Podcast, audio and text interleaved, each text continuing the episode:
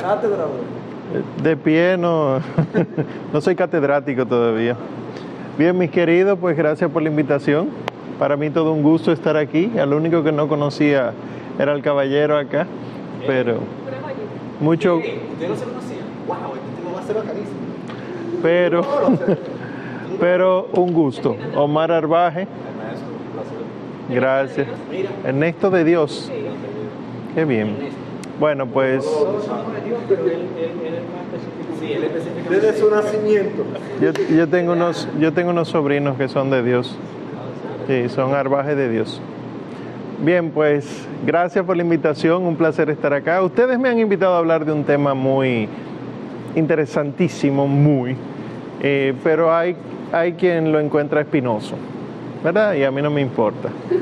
Es sobre las consecuencias del pecado.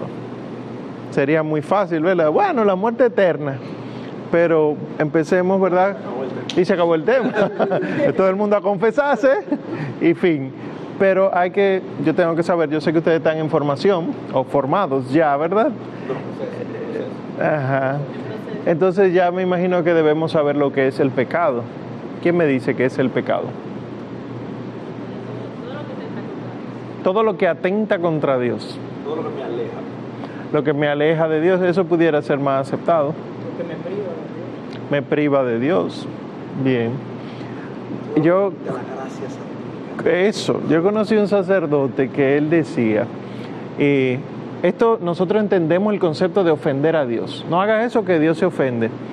Pero él decía, que Dios se ofenda con nosotros es lo mismo que tú te ofendas cuando pase una cucaracha cerca.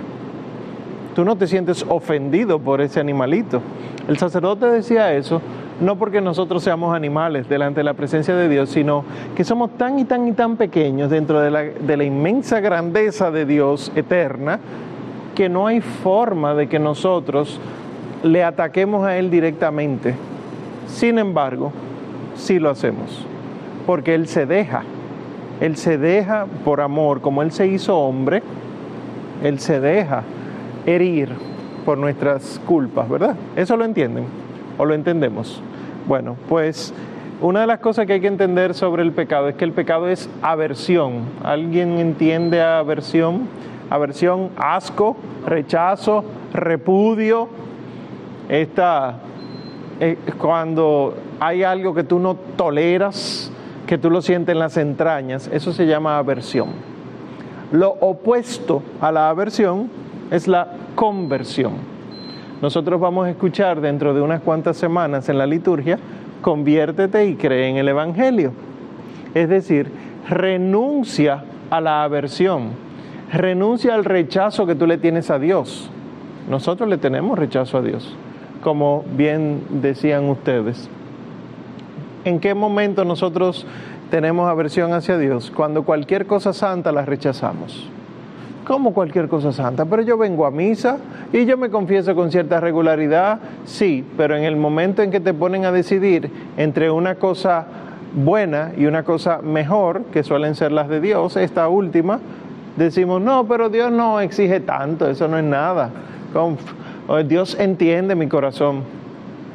Porque no te están diciendo, ve y mata a alguien o ve a misa sino que lo que a nosotros, los que estamos en, el camino de la salvación, lo que el demonio nos presenta es, tú puedes ir a misa, pero también tú puedes quedarte compartiendo en familia para profundizar los valores eh, de la familia.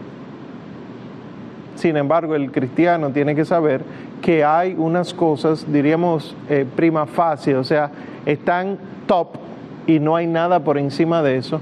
Y esas cosas son insustituibles e innegociables para el católico. Entonces, el pecado viene a ser un rechazo de la conversión y por eso mismo es que se define como enemistad con Dios. Lo opuesto a eso sería amistad con Dios, ¿verdad? ¿Y quiénes son los amigos de Dios? Eso es una de las definiciones que siempre se ha dado. Los santos. Los santos son los amigos de Dios. Quiere decir, aversión, conversión versus, ustedes lo han visto en los juegos de, de fútbol, de pelota, en boxeo, fulano versus fulano. Versus es rostro. es dirigir el rostro hacia alguien. Conversión es darle la cara a Dios. Aversión es darle la espalda a Dios. Pero para entender esto hay que entender de, Dios, por ejemplo, como si fuera una gran luz. Si Dios lo entendemos como una gran luz, yo le doy el rostro a esa gran luz y yo puedo ver la luz. Sin embargo, yo le doy la espalda y hay una gran sombra que yo proyecto, que es lo único que yo estoy viendo. Y veo que la luz me pasa por el lado y en la medida en que se va distanciando, eh, va ampliándose la sombra y por lo tanto la luz va yendo más lejos de mí. Eso sería la vida de pecado. El yo ir caminando opuesto a la luz, a contraluz, y por lo tanto ir caminando constantemente en sombra. Y así puede haber otras imágenes para que nosotros lo entendamos, pero básico, opuesto a la gracia, perdón, al pecado, la gracia. La gracia es entonces haberse convertido. Y que para entender la gracia tenemos que entender que Dios nos da su amistad. Amistad eh, tiene la misma raíz que amor. Cuando ustedes busquen la etimología de amistad verán que amico, amicus en latín, es de el que se ama. Y el enemigo es el ini amicus, es el que no amamos. Y Dios no debería ser nuestro enemigo, sino el amado, por definición, ¿verdad? Cuando se abren los cielos en el bautismo, el Señor Padre, el Señor Dios Padre, dice del Señor Jesús, este es mi Hijo, el amado. Y las traducciones más bonitas, no sé si esa es la que tiene la de Jerusalén, dice más que el amado, es el predilecto. Porque dilectus en latín es amado. Y predilectus es el amado desde antes. Y ya ustedes saben lo que eso sí, ¿verdad? La habitual explosión. Quiere decir que desde toda la eternidad Él ha sido amado. Y entonces nosotros, cuando nos juntamos con el predilecto, pasamos a ser de los predilectos de Dios, santos, amigos de Dios. Entonces, entendiendo que el pecado es alejarnos de Dios, no sé si saben cómo clasifica la iglesia al pecado. Ustedes han oído de venial y mortal, ¿verdad?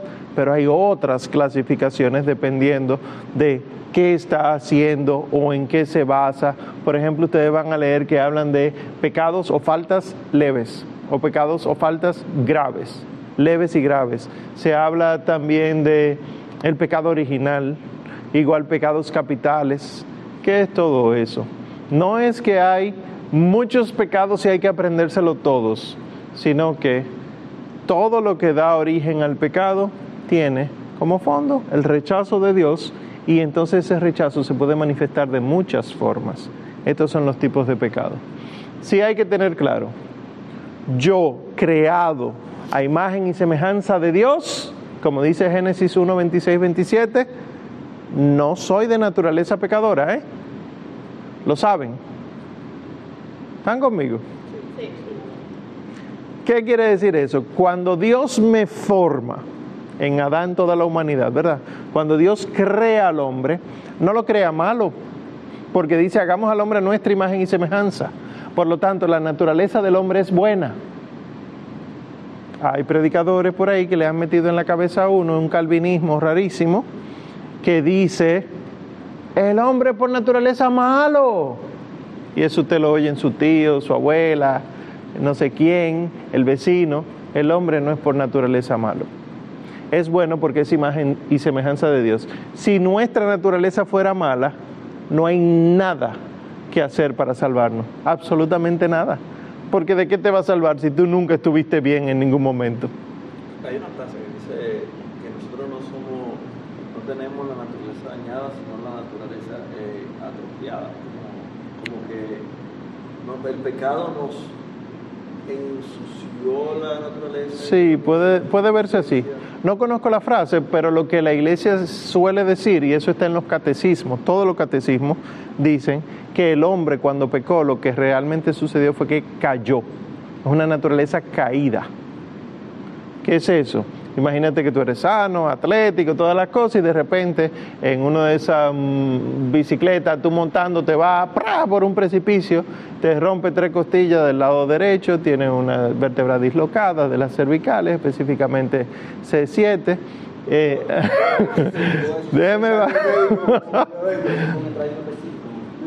bueno, un politraumatizado porque se te dislocó lo que sea y tienes herida y demás, ya tú dejaste de ser una persona humana. No, eres una persona humana caída, herida, no caminas bien, no actúas bien, pero no porque no tengas la potencia de hacerlo, sino porque ahora mismo se te dañó la facultad de hacerlo. Entonces, ¿qué tiene que hacer el buen médico? Curarte para que recuperes tus facultades y vuelvas a ser el bueno. Entonces, cuando Dios nos crea, Adán y Eva originalmente nos crea buenos. Adán y Eva caen en el pecado y desde ese momento estamos heridos. Entonces, el pecado original es el pecado que dio origen a todos los pecados. Por eso es original. No es original que el resto es copia, sino el que origina. Eso es lo que quiere decir original. Y sepan también que esta es enseñanza de la iglesia. El primero que pecó no fue Adán, no fue Eva, fue la serpiente. El primer gran pecado en el universo completo lo cometió el dragón rojo del libro del Apocalipsis capítulo 12, que nosotros conocemos como el ángel Lucifer. Lucifer, o también Luzbel, Lucifer era uno de los arcángeles. Por lo menos eso dicen los exorcistas cuando han tenido que preguntarle a Lucifer qué quieres. Lucifer era uno de los arcángeles, por lo tanto, no es el jefe de los jefes, no es un serafín, no es un querubín, no es un trono, no es una dominación, no es un principado, una... no, de abajo para arriba, el segundo, pero logró con su negación al plan de Dios convencer a muchos otros ángeles. Y por eso dice Apocalipsis 12 que apareció otro portento en el cielo, además del de la Virgen un dragón rojo, y lo describe con varias cabezas, varios cuernos, que con su cola arrastró una tercera parte de las estrellas del cielo, queriendo decir que con su mala decisión, su soberbia, logró convencer a una tercera parte de los ángeles que renunciaran a Dios. Y por eso los demonios son muchos, pero más son los ángeles. ¿Verdad? Si es una tercera parte, quiere decir que por cada demonio hay dos ángeles. ¿verdad? Esto quiere decir que nosotros tenemos todas las de ganar, prácticamente, a menos que no queramos estar en el equipo ganador. Van a proyectar ahora otra vez en los cines la película El Titanic. Usted sabe que al final el Titanic se hunde, ¿verdad? Yo no le estoy dando un spoiler, lo saben. Entonces, si tú vas, ¿verdad? Tú te lees la historia y tú sabes que el Titanic al final te se hunde. Y tú te pones a ver la película y en tu corazón tú quisiera que no se hundiera. Y como quiera se hunde, porque se hunde el Titanic. ¿Fue una decepción grande para ti?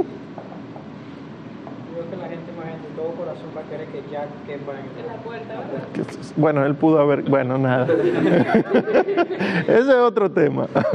Pero lo digo con respecto de la salvación. Nosotros sabemos cuál es el destino de los demonios. El Señor lo ha dicho claro. Y por lo tanto, juntarse con ellos es sencillamente irse así en un tubo para allá abajo. Sencillo. Por lo tanto, sería más mejor, no más fácil, mejor irnos para arriba con Cristo. Lo único que en la vía dolorosa, subiendo, es dolorosa. El vía crucis es doloroso. Entonces, el primer pecado es el de Lucifer y tanta envidia sintió por nosotros que convenció al hombre y a la mujer de pecar como él pecó. Si ustedes se fijan, el pecado de, Adán y de Eva podemos resumirlo en un tema de obediencia, pero esa desobediencia que hicieron contra Dios fue por la soberbia. Es decir, cuando la serpiente le dice, no, ustedes pueden comer, lo que pasa es que Dios no quiere que ustedes sean como Él. Y ahí dice el texto, y viendo la mujer que ese fruto era apetitoso, fue, comió, no pasa nada después de eso, y después lo da a su esposo, come y a los dos se le abrieron los ojos. Queriendo decir, empezaron a darse cuenta de cosas que no se habían dado cuenta porque el pecado empezó a guiarlos. ¿Cómo así? Recuerden que es como las tinieblas. Cuando tú terminaste de ver una película de terror en tu casa, que te dispones a dormir tranquilamente sin haber visto My Little Pony, capítulo, los primeros capítulos. Resulta que tú te acuestas y cualquier ruido es legión que viene a comerte. Completa. completa. Los 100 demonios vienen ahí a donde ti. Cualquier sombra, cualquier movimiento, eso fue lo que empezaron a ver Adán y Eva. Y por eso entonces el cuerpo que no necesita vestirse, porque ¿cómo va a ser que Dios haga algo imperfecto? El cuerpo no necesitaba ser vestido. Empezaron a sentir vergüenza porque estaban desnudos. ¿Y por qué sienten vergüenza? Porque Adán piensa que su mujer, a quien ha visto desnuda, juzgará su cuerpo y viceversa. Otro día podemos profundizar en eso, en la desnudez original, pero a mí lo que me interesa yo, me siento como en una consulta psiquiátrica contigo. bueno, pues eh, este sería el pecado original. ¿Cómo nosotros aquí heredamos el pecado original? ¿Quién me dice? Porque mucha gente dice, pero esos son problemas de Adán, ¿por qué nosotros estamos involucrados en eso? Eso se lo inventó la iglesia, dijo Pelagio, un hereje. afectó la naturaleza. Afectó la naturaleza, pero los pecados afectan la naturaleza. El tema era que en Adán y en Eva estaba toda la humanidad. No había nadie más. Dios crea la humanidad, Adán y Eva. Adán y Eva pecan y pecó la humanidad en ellos dos puntos. Por lo tanto, la herencia nuestra es de Adán y de Eva. Es por eso, es por un tema de naturaleza. Y ese pecado original entonces permite que Adán y Eva se inclinen hacia otras cosas, que son otros pecados. Yo sé que ustedes saben que existen los veniales y los mortales. ¿Cuál es la diferencia? ¿Quién me dice? ¿Tú no lo conoces? Es bueno. Ojalá que sea en la práctica que tú estás diciendo, no, yo no conozco pecado alguno.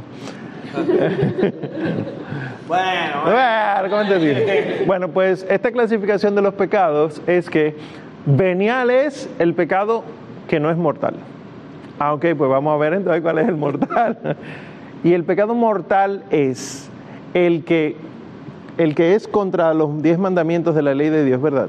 Pero que tú lo haces conscientemente y voluntariamente. Es decir, tú sabes que es pecado y quieres cometerlo. ¿Qué es lo que suele suceder cuando alguien, dile que yo no estoy en el teléfono, dile que no, no, no, no, no me lo pase, dile que yo estoy ocupado. Tú sabes que no está ocupada esa persona y como quiera tú lo haces. Ahora, si eso el dile que no estoy, te lo están diciendo con una pistola en la cabeza, eso disminuye un poquito la culpa. Porque no hay verdadera libertad y por lo tanto el tú hacerlo no es eh, voluntariamente, sino en contra de tu voluntad. Pues entonces, los pecados mortales te llevan a la muerte espiritual. Los pecados veniales te alejan de Dios pero no te apartan totalmente de Él. Es una herida contra la amistad. El mortal es una enemistad. ¿Verdad? Entonces, los mortales hay que confesarlo. Se perdonan solamente con la confesión. Los veniales, uno pide perdón. Pero uno pide perdón consciente y voluntariamente, porque hay quien ha dicho, solamente con rezar el acto de contrición en la misa se te perdonan los pecados si tú lo haces con, con la mente puesta ahí, ¿verdad? No con el síndrome del bacalao noruego, sino ahí. El síndrome del bacalao noruego es... No, hombre. Pero cuando usted va al supermercado a comprar bacalao, usted ve que siempre mandan los filetes de bacalao, no el bacalao completo. Porque allá en Noruega cogen el bacalao, le cortan la cabeza y lo filetean y mandan los filetes para acá y la cabeza se queda en Noruega. Hay gente que es así, que está de cuerpo presente, pero la cabeza en Noruega, en otro sitio. Entonces, si yo lo que rezo es, yo confieso ante Dios Todopoderoso, ante ustedes hermanos, que he pecado mucho, ay, no se me va a perdonar ningún pecado, ¿eh? Más, por mi culpa, por mi culpa, por mi gran culpa. No, no. Tiene que ser con conciencia. Eso es lo que se llama contrición. La contrición, fíjense que con una C, no es contrición. La contrición es dolor por los pecados. Y el Señor siempre nos manda a tener contrición. Y eso es lo que ustedes dicen, y yo digo muy trilladamente que en cada prédica, el Señor ama el corazón contrito y humillado. Contrito, de contrición. ¿Y la diferencia con la atrición? ¿Quién me dice? Atrición, contrición. No, no. Wow, justamente eso. Que tú pides perdón, pero no tanto porque ofendiste a Dios, sino porque tú tienes miedo del infierno o porque tú quieres ganarte el cielo. Y por eso esa famosa poesía que la gente atribuye a Santa Teresa de Jesús, pero que no es de ella, no me mueve mi Dios para quererte, el cielo que me tienes prometido, ni me mueve el infierno tan temido para dejar por eso de ofenderte tú me mueves, Señor. Mueve, muéveme el verte clavado en una cruz y escarnecido. ¿Nunca la han oído? Ok. Búsquenla, no me mueve mi Dios para quererte. Es decir, mi Dios no me mueve para quererte, la promesa que tú me tienes del cielo, ni me mueve tampoco el infierno para dejar por eso de ofenderte, sino muéveme tú. Si yo cuando pido perdón a Dios es por miedo a lo que me va a pasar, eso no es amor perfecto, eso no es contrición, eso se llama atrición. Y la iglesia y Dios nos piden contrición, no atrición. Entonces, entendiendo eso, ajá, todo esto fue introducción. Entendiendo eso, no entiendo Ok. no, no es que no entiendo. Ok, entonces, eh, sin embargo, en el momento, ¿eh? Ok, en el momento uno debe pedir que sea que sea Dios que te mueva, pero Dios no te mueve, te, mueve el miedo de lo que podría pasar si eso no está y tú lo confiesas. ¿Eso ah, te serviría como confesión o sería una, qué sé yo, lo pasa de mortal a venial, pero no lo termina? No, no, no, no. No, no, el, el mortal, el mortal hay que confesarlo sí o sí. No, pero si tú no confiesas de igual manera, pero tú no lo confiesas porque Dios te está ah, ya. por el miedo de lo sí, sí, sí. no lo. Sí. Entonces, al final, no, es imperfecto, pero se te perdonan los pecados. Se te perdonan. Es como el niño que ofendió a su mamá y a su papá y viene a pedir perdón porque su, su profesora le dijo, pídale perdón a su papá y a su mamá.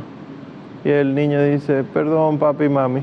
Pero no ha experimentado lo que es la culpa, el perdón, la misericordia, sino que está aprendiendo. ¿Lo hizo mal? No, lo hizo bien, pero lo hizo imperfecto. Dios nos pide esa perfección que solamente Él inspira. Entonces, ¿qué pasa? Que cuando uno se la pasa, uno vive como cristiano nada más por miedo a ofender a Dios, uno no va directo para el cielo, porque el cielo es amor, porque Dios es amor. Y si tú lo que tienes miedo, miedo, miedo, entonces tú vas a tener que pasar por el purgatorio, primero vas a tener que purgar eso.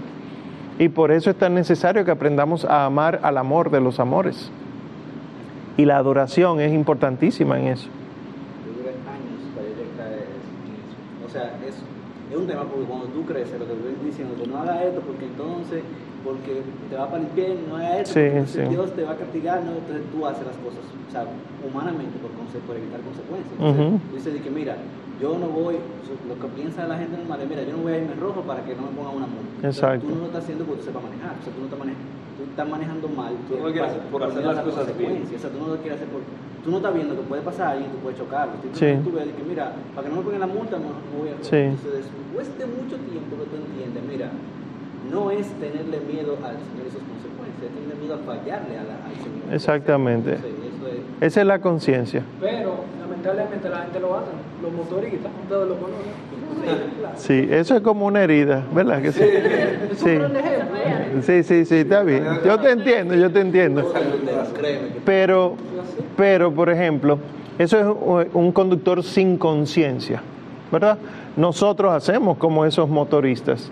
Nosotros, eh, cuando no me están viendo, yo hago lo indebido, creyendo que en la soledad, de donde sea que yo esté, puede ser mi habitación, puede ser esto que yo llego antes que todo el mundo y agarro algo que está por ahí, ah, bueno, mira, esto me- Dios me lo puso, y me lo llevo, o puede ser en el interior de mi corazón. Sí, exacto, porque el ladrón ora antes de salir a robar, tú sabes, para que no lo agarren. Eh, puede ser también en el interior de, de tu corazón, de tu, de tu mente, que tú, tú no estás haciendo nada, daño visiblemente, pero tú estás juzgando a todo el mundo. Y ahí tú te das cuenta que hay inconsciencia, que yo soy un motorista. Que el Señor me ha puesto luces rojas, que se llaman los mandamientos, pero es para no producir accidentes espirituales severos. ¿Por qué es malo juzgar, profe? No, no voy Profe, ¿por qué? O sea, yo entiendo más o menos por qué es malo juzgar, pero no de todo. ¿Por qué termina siendo pecado? Porque cuando tú ves a la gente, tú inmediatamente tienes una impresión de esa persona. El Señor no dice que no juzguen. Gracias. Continúa. De- Pero tú- eso es otra herida. Ok. Eh, pero es muy difícil tener justo justo. Sí, porque, pero el- lo que la palabra del Señor dice es que con la vara con la que midamos seremos medidos. Eso no me Pero eso es cierto, y está bien que tú me juzgues con la vara que yo juzgo, pero yo sé como sea, voy a juzgar a la gente porque es algo automático. Tú Ok. sabes, tú dices, esa persona sabe, esa persona no sabe, esa persona es inteligente, que no sé qué, por cómo Está bien. no te creo ni idea. Si quieren, de- después de la prédica podemos hablar de eso. no hay problema. Hay un dolor, no se me va a olvidar. Está bien, no hay problema. El psiquiatra no lo toma. Bueno, pues, pues eh. ¿eh? Depende, depende. O sea, es, es que Esa primera impresión tiene un nombre, creo que se llama efecto así. También se llama juicio desde la filosofía antigua, pero no juicio moral, eh, de valor eh, hacia la persona, sino juicio en cuanto a ejercicio de argumentos y contenido. Eso sí, filosóficamente hablando. Pero ahorita hablamos de eso. Lo último que quería decir de los pecados son los pecados veniales, ve- oh, capitales, perdón, los pecados capitales. Saben que son siete. Se, lo saben, se aprendieron una mnemotecnia para, para recitarlos. No, sabemos que son siete y que están ahí, que uno de ellos es la gula. No, bueno, yo no lo sé pero sí. Ah, ¿te lo No sabes? sabía que no Yo lo sé. Yo no sabía que había orden. Hay un orden, ¿no? Yo dije nemo- mnemotecnia. Dije mnemotecnia porque hay nemo con MN adelante. Mnemotecnia, pliegas. Pliegas. Pereza, lujuria, ira, envidia, gula, avaricia y soberbia. Hay mnemotecnias, hay muchas mnemotecnias. Ese no es el orden eh, que la iglesia siempre le ha dado. El orden de los pecados capitales es desde lo material a lo inmaterial. Es decir, el cometer pecado de gula es desde fuera de ti, con cosas que son de fuera. Pero el cometer el pecado de soberbia es desde dentro. Y así entonces sigue todo ese camino. El de soberbia es el peor de todos. Ese fue el que cometió Lucifer. Ese fue el que cometió Lucifer. Y ese es el pecado de los pecados. Dirían muchos maestros de espiritualidad, el que engendró todos los pecados. ¿Cuál sería la virtud opuesta a la soberbia que daría todas las gracias? La humildad o, la obediencia, que por eso la Santísima Virgen María es aquí la esclava del Señor. Ella tuvo que hacer el papel totalmente opuesto de Lucifer, totalmente.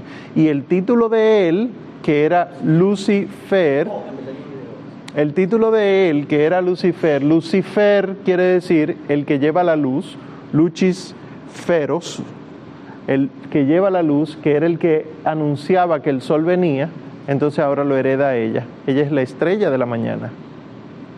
Porque esa estrella sale justamente antes de salir el sol. ¿Eh? Y el Señor Jesucristo es el sol. el sol, porque si él fuera la estrella, entonces ¿quién sería el sol? ¿Hay uno más grande que el Señor? No, Señor. Entonces, sí. El asunto es que los exorcistas han visto que de, de los pecados capitales hay demonios encargados de eso. Por ejemplo, nosotros vemos en el libro de Tobías, en la Sagrada Escritura, que el demonio que ataca a los matrimonios, específicamente para que tengan relaciones a todo lo que da, o sea, la lujuria, se llama Asmodeo. Y, la, soberbia, bueno, pues Lucifer, lo sabemos. Y, la, y así entonces cada uno se le puede mandar la lista, ustedes la pueden conseguir en internet. Eso es tradicionalmente, eso no es dogma que está en el catecismo, sino que tradicionalmente se ha asociado un demonio a un pecado capital. ¿Qué quiere decir capital? Que es cabeza, capitis, y por lo tanto muchos otros pecados derivan de esos pecados capitales. Y por último, y eso está en el catecismo, los pecados que claman al cielo. Hay cuatro pecados que claman al cielo. Son clasificaciones que uno va descubriendo ahora, pero que la iglesia siempre las ha enseñado. El primer pecado que clama al cielo, ustedes lo leen en el libro del Génesis, cuando eh, un hermano mata a otro y Dios dice, la sangre de fulano estaba clamando desde la tierra al cielo es cuando Caín mata a Abel. Entonces, el homicidio voluntario es un pecado que clama al cielo. No clama al cielo. Pero sigue siendo pecado. Sí, claro que sí. Claro que sí, con sus circunstancias. La definición de clamar al cielo. Clamar al cielo quiere decir que el cielo no se va a hacer el sordo contra ese pecado, porque hay muchos pecados que cometemos que por pura misericordia Dios dice, te lo perdono si hay contrición. Pero si tú voluntariamente quisiste matar a alguien, eso tendrá consecuencias muy severas. Claro, si te arrepientes y te conviertes, pues claro, el Señor borra todos los pecados. Hay uno solo que es imperdonable, ¿verdad? ¿Alguien recuerda cuál es? La blasfemia contra el Espíritu Santo, que es básicamente cerrarse a que lo de Dios es de Dios. Ahí tiene que explicar ya que todos los pecados tienen consecuencias. Exacto. El asunto es que estos pecados que claman eh, al cielo, este, el homicidio voluntario, incluimos ahí el aborto. Piensen cómo está el cielo ahora mismo, escuchando todos los gritos de toda la sangre derramada voluntariamente. La iglesia todavía lo mantiene como excomunión. ¿Sí? El que mata eh, un niño, el que induce el aborto o aconseja un aborto o acompaña un aborto, cae en excomunión. Late sentencia, automática. No hay que decirle, usted está excomulgado. No, usted está comulgado, punto. Y hasta que no lo confiese, no puede acceder a ningún sacramento de la iglesia. Sí, exacto. Varios años después del año de la misericordia, exacto, se permite ya que un cura promedio lo absuelva. Otro pecado que clama al cielo, que lo encontramos también en el libro del Génesis, es la eh, relación contra natura de hombre con hombre o mujer con mujer. La sodomía le llama la Sagrada Escritura, que ahora se le pone el, nombre bonito, el eufemismo de homosexualidad o gay o opción preferencial, no sé. Eh, pero la sodomía. Es decir, cometer pecado homosexual, eso tendrá consecuencias graves. Miren cómo vamos, nada más he mencionado dos, y miren el siglo XXI descrito en dos pecados. Tercer pecado que clama al cielo, la opresión del pobre, maltratar al pobre, aprovecharse del pobre, abran los periódicos, eso es un pecado que clama al cielo. Y cuarto, retener injustamente el dinero del que lo trabajó. Ustedes han oído la banca tal, la que no calienta tu cuarto. Porque lo habitual es que la gente no quiera darte lo que tú mereces, porque no es tuyo, es mío. Pero yo lo trabajé. Eh, Bueno, vamos a ver. Y así es que está ahora mismo. Por eso es que la cultura de la muerte que describía San Juan Pablo II con respecto a la economía, él decía el capitalismo deshumanizado. Porque desde que el capitalismo decidió sacar al hombre como sujeto, entonces ahora es totalmente funesto. El capitalismo mata al hombre. Para muestra, tú sirve o no sirve para una posición en un trabajo si tienes o no tienes algo. Tú tienes que tener tal aparato, tal vehículo, tal apariencia para aplicar para tal puesto de trabajo y no solo las capacidades. De hecho, ustedes saben que muchas veces ni las capacidades se tienen. Pues eso clama al cielo. Entonces ya, todo eso era introductorio. Ajá, porque ustedes me invitaron a hablar de las consecuencias del pecado. Como dijimos al principio, te mata, te va para el infierno. Ok, vamos a cerrar los ojos, ya vamos a acabar la prédica. No, mentira. Eh, los pecados en general tienen cinco consecuencias severas. Una personal, otra comunitaria, a mí no me gusta decirle social porque la gente piensa en otra cosa, comunitaria, otra eclesial. Y cuando digo eclesial no es la arquidiócesis de Santo Domingo, la iglesia actual, la pasada y la que está triunfando en el cielo y la que está en el purgatorio. Eso es eclesial. Otra consecuencia cósmica del cosmos y una consecuencia escatológica. Ya voy a explicarla cada una, porque sí, claro que sí, los multiversos y demás. Bueno, pues las consecuencias severas personales y, esto hay que entenderlo casi como si fuera un virus. Yo lo veo más bien como un hongo, por, por haber estudiado medicina. Pero el pecado, cuando tú cometes un pecado, automáticamente empieza a echar raíces en tu corazón.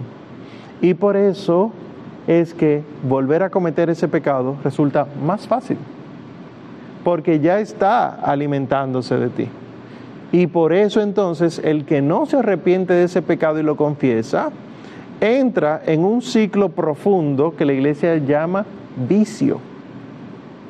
El vicio es el pecado que ha echado raíces tan profundas que ahora parecería que forma parte de tu estructura personal. Piensen en cuántas personas tienen pecados como vicios, eh, el violar, el matar, el mentir, el robar, que no lo pueden controlar, entre comillas, porque nunca han ido a sacarse de raíz eso. Y por lo tanto, el cometer un pecado hace que tú te apegues al pecado. Y si el pecado, como dijimos al principio, es lo opuesto de la gracia, es enemistad con Dios, entonces desde que tú cometes un pecado le has dado la espalda a Dios. Y si te apegas al pecado, estarás huyendo de Dios. Y si ustedes se fijan, cuando nosotros caemos en pecado, y bueno, yo voy después y lo confieso, volvemos a caer en ese pecado, en ese pecado, querer ir a confesarlo resulta más incómodo yo las voy a dejar para después. Yo llamé y el padre no dijo nada. Cuando aparezca y la misa, bueno, yo voy a ver. Y entonces tratar de ser bueno es cada vez más difícil. Esas son las raíces personales que está echando el pecado en nosotros.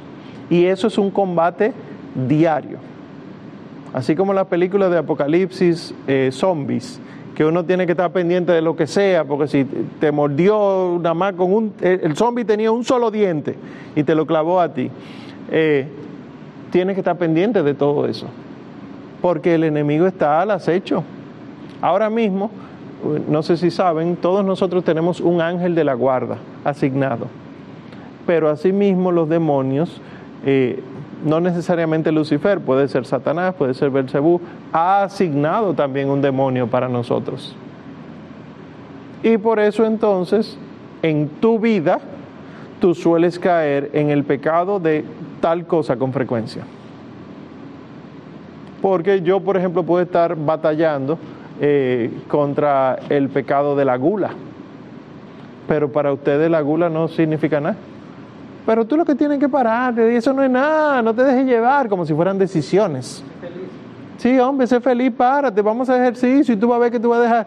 No, es que es un tema de pecado, no es un tema de psicología. Pero así mismo entonces, el pecado en el que tú estás cayendo, a mí no me sabe a nada. Y tú te, estás quejando por eso, por eso nada más parate y va a un retiro el fin de semana y tú vas a ver. Liberación. Liberación.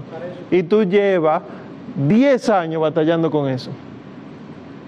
qué es lo que han dicho los demonios, por ejemplo, en México, y lo han dicho en España, que el pecado de la masturbación, la pornografía y la fornicación ha sido eh, como parte del nuevo proyecto que ellos tienen desde hace 60 años, 70 años, contra la juventud.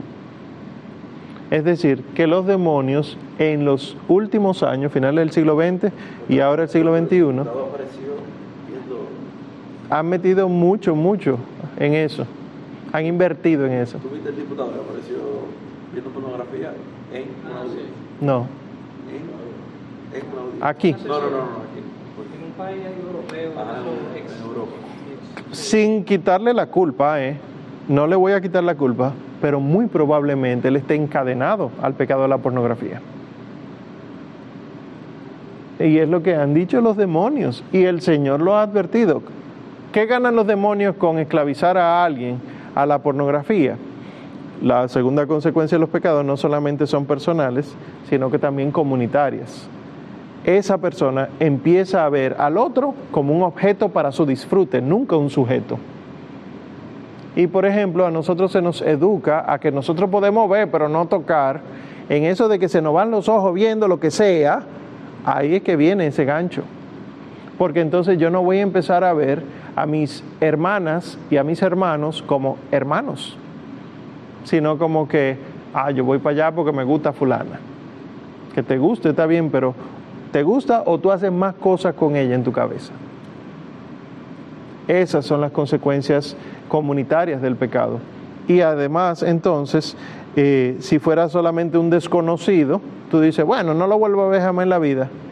Y si es contra el esposo o la esposa, y si es contra el novio o la novia, y si es contra los hermanos o contra los papás. Es decir, el yo codiciar los bienes de mis padres. Si yo codicio los bienes de mis padres, de caer en el pecado de la codicia, yo estoy anhelando su muerte una muerte pronta. Y uno dice, bueno, pero hay que ser medio enfermo. Bueno, es que cuando el demonio te, te encadena, es difícil salir de ahí. Insisto, nosotros caemos en ciertos pecados. Yo pongo los diez mandamientos delante de mí y yo digo, bueno, este, este y este, ahí es que yo siempre caigo.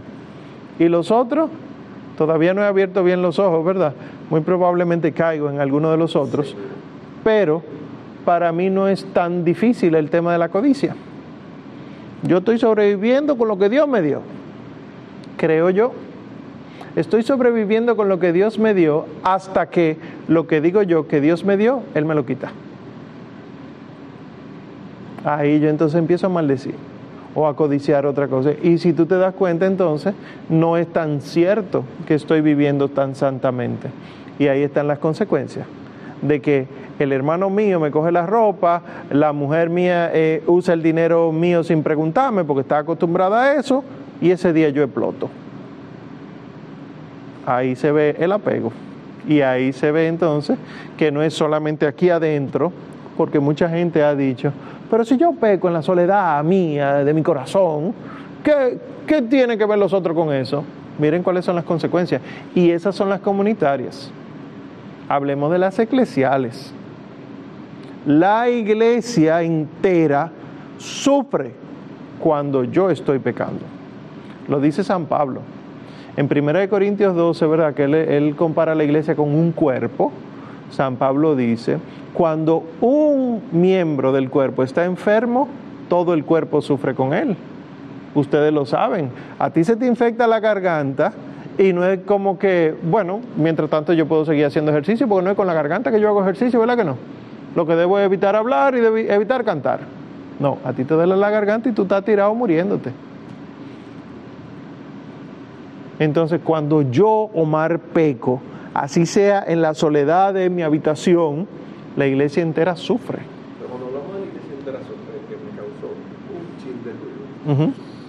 eh, la peregrinante, la triunfante, igual la... Sí, la triunfante, la del cielo. Pero si Cristo sufre con mi pecado, y Él es más que la iglesia triunfante. Pero no es que dejan de ser santos, los santos seguirán siendo santos. Pero, porque es que la iglesia es una, ¿verdad? aunque estemos en los tres estados, la iglesia es una. Y según el libro del Apocalipsis, a la iglesia se le va a vestir de lino blanco. Y de repente yo, que estoy formando parte de esa iglesia vestida de lino blanco, de repente la tiño de rojo. Y el vestido puede ser hermosísimo, las chicas sabrán de eso más que yo. Un vestido de novia hermoso como el que tú querías y tiene una manchita y ya no sirve el, vestido entero. Ustedes lo saben. Se nota de Claro, y la gente se fija en la mancha, no en el vestido. Qué lindo está tu vestido, no. ¿Y esa mancha qué tiene eso? Y así es con nosotros. Y por eso mismo es que hay que dejar que el trigo y la cizaña crezcan juntos para después sacarlo. Porque si se cortan al principio se pueden ir los buenos. Y vamos a tener personas manchadas en la iglesia hasta el final de los tiempos. Pero al final de los tiempos, fácata, se sacan uno y se queman, fácata, se sacan los otros y se salvan. Pero tenemos que perseverar no en el pecado, sino en la gracia. Y las consecuencias cósmicas. Pues resulta que la naturaleza entera está en contra de nosotros, porque nosotros, según el relato de la creación en el Génesis, nosotros somos los administradores de la creación. Imagínense ustedes los que trabajan en empresas, que el gerente de lo que sea, ustedes saben de eso más que yo, decide hacer con la parte que le toca administrar un tollo.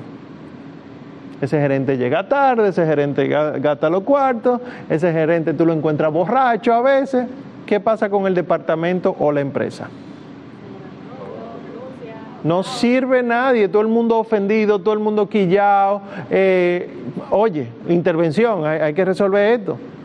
Eso es lo que pasa con la naturaleza. Entonces, lo que nos dice San Pablo más adelante, hablé del Génesis, ahora vamos a hablar del Nuevo Testamento. En el Nuevo Testamento, la palabra de Dios dice, la, la creación entera gime con dolores de parto, esperando la manifestación gloriosa de los hijos de Dios. Es decir, la naturaleza ahora mismo está sufriendo por nuestra culpa. ¿Y cuál es la consecuencia de eso? O sea, ¿cómo vemos que la naturaleza esté sufriendo?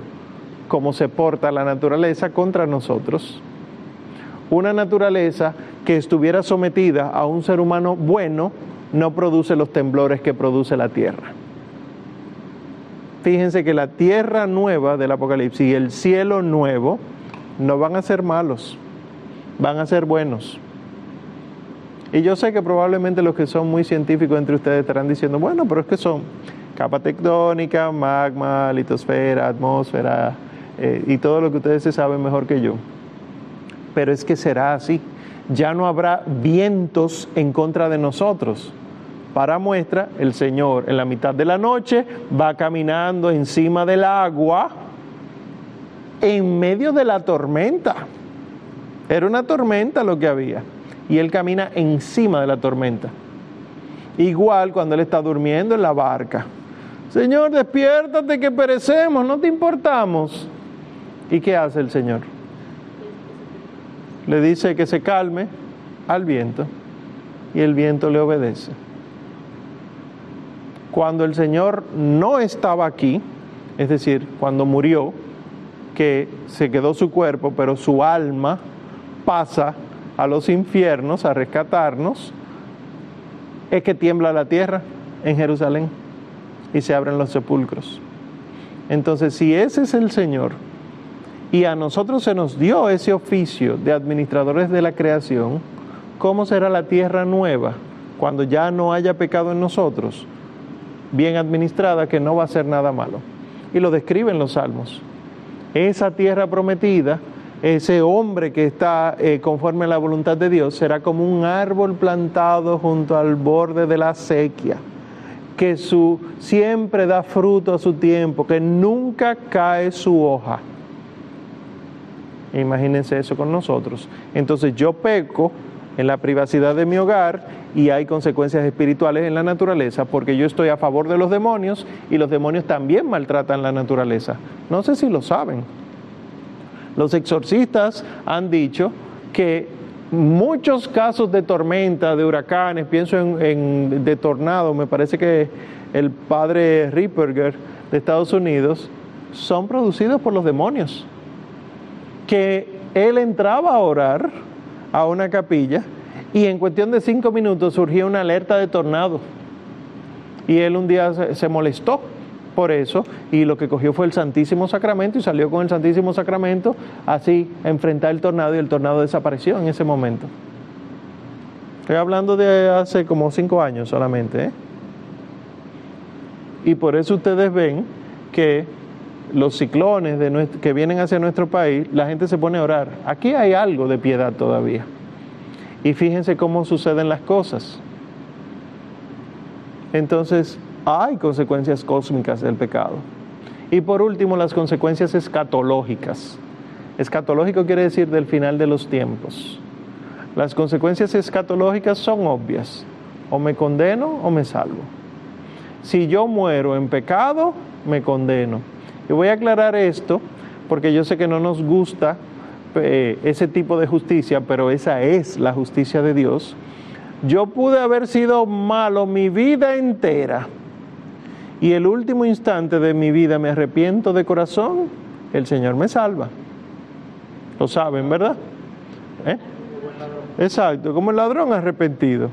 Según la tradición se llama Sandimas. Como Sandimas se arrepintió y el Señor lo lleva a contemplar su gloria. Pero si eso es cierto, lo opuesto también es cierto.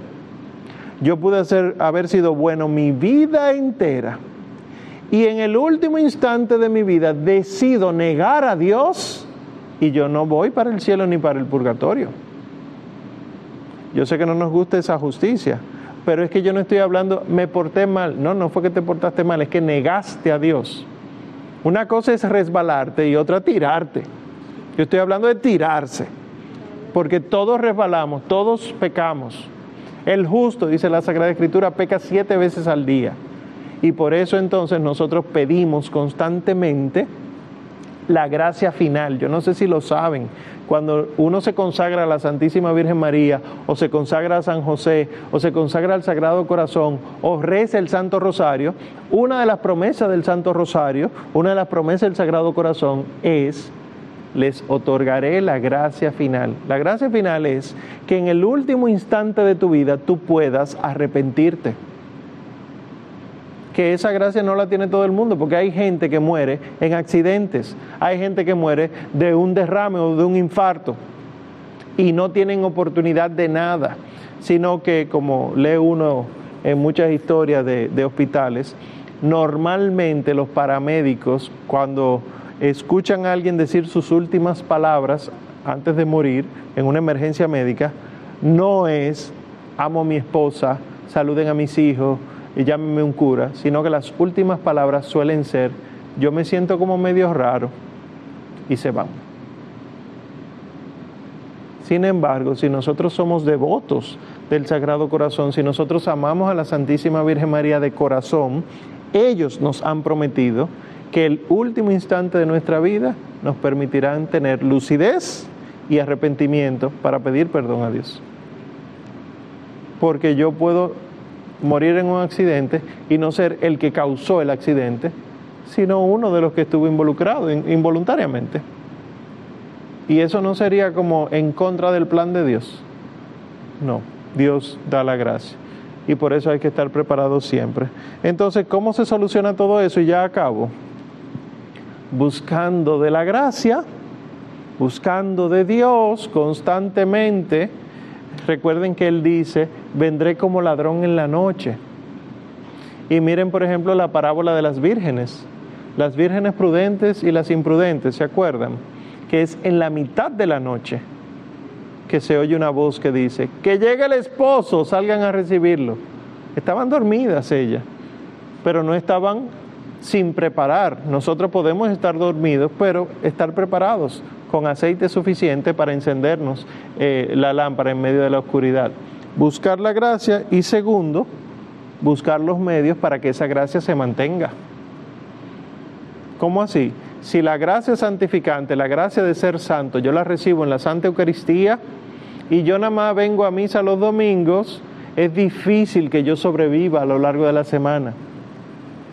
Yo tengo que buscar formas de que esa gracia se mantenga conmigo. No necesariamente venir todos los días a misa, ojalá que sí, pero sabemos que la gente está ocupada. Eso se sabe, la iglesia no te obliga a eso. Pero, oye, si tú no vas a ir todos los domingos, todos los días a misa, ¿por qué no rezas todos los días el Santo Rosario? Que tú no tienes que ir a un sitio a rezarlo. Y miren que nos cuesta, a mí me costaba muchísimo. Todos los días el Santo Rosario, tú te estás volviendo loco. Igual anoche pregunté yo en una comunidad, ¿ustedes rezan, verdad, el, el Via Crucis? Sí, los viernes de cuaresma. Y es verdad, la mayoría de nosotros rezamos el Via Crucis los viernes de cuaresma. Siete semanas, ya, siete veces rezamos el Via Crucis, se acabó. En el año entero. Entonces, por ejemplo, un reto espiritual, si, si el Señor le inspira esa devoción, es decir, pídansela, ¿por qué no rezarlo todos los viernes? Son sencillamente 14 estaciones que si alguno quiere, en esos ratos que sale a hacer ejercicio o a caminar o que está esperando que cambien de clase o no sé qué cosa, a usted sentado ahí lo medita. Y es pensarlo, ¿eh? por ejemplo, primera estación, el Señor Jesús es condenado a muerte. Hace un Padre nuestro. Segunda estación, el Señor Jesús carga con la cruz. Hace un Ave María. No hay que hacer un, un canto y la guitarra y empezar a pasearse. No, eso es para otra cosa. Y entonces, si nosotros buscamos estos medios para mantenernos en la gracia, el pecado huirá de nosotros, es decir, va a ir dejando de tener raíces en nosotros y seremos cada vez más santos con la ayuda de Dios, ¿eh? la gracia de Dios. Pero hay que pedírsela, porque es que la perdemos la perdemos muy fácilmente.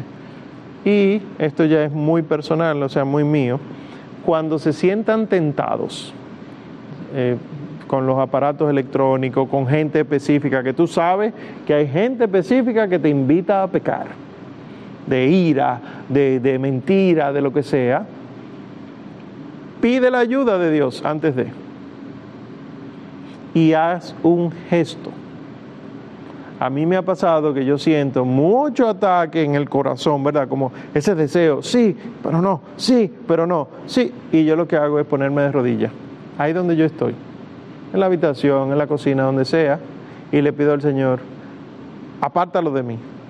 Y señores, es como si de repente se aclara el día, en ese instante. Porque son ataques demoníacos, los demonios son reales y están ahí diciéndote, no, hombre, pero eso no es nada, eso no es nada, todo el mundo lo está haciendo, tú puedes hacerlo. Total, tú te puedes confesar después a que el Padre va el domingo a mí si tú te puedes confesar. Entonces no se dejen engañar. Hay muchas herramientas, solamente mencioné el rosario y el Via Crucis, pero la adoración eucarística, durar 30 minutos con Cristo o 15 con el Señor ahí en, en la capilla, eso ayuda muchísimo. Y también hay las lecturas espirituales. A propósito de Biblia, palabra de Dios y Sagrada Escritura, leer la Biblia 30 minutos te desapega los pecados, hace que las raíces que ha echado el pecado se vaya. Amar a la Santísima Virgen María, todo eso lo hace. Y el acto de contrición, no hay que esperar a la misa para hacer una contrición. Ustedes pueden decir, frente a la computadora, si están trabajando ahí y se sienten muy tentados, yo confieso ante Dios Todopoderoso Ustedes pueden hacerlo. Porque el Señor da los medios para que la gracia llegue más fácilmente a nosotros. Bien. ¿Alguna pregunta que no sea sobre el juicio? Ok, está bien. Pues no sé si la conocen, pero quisiera que acabemos eh, esta parte, ¿verdad? Eh, con el acto de contrición original, el que se hacía anteriormente.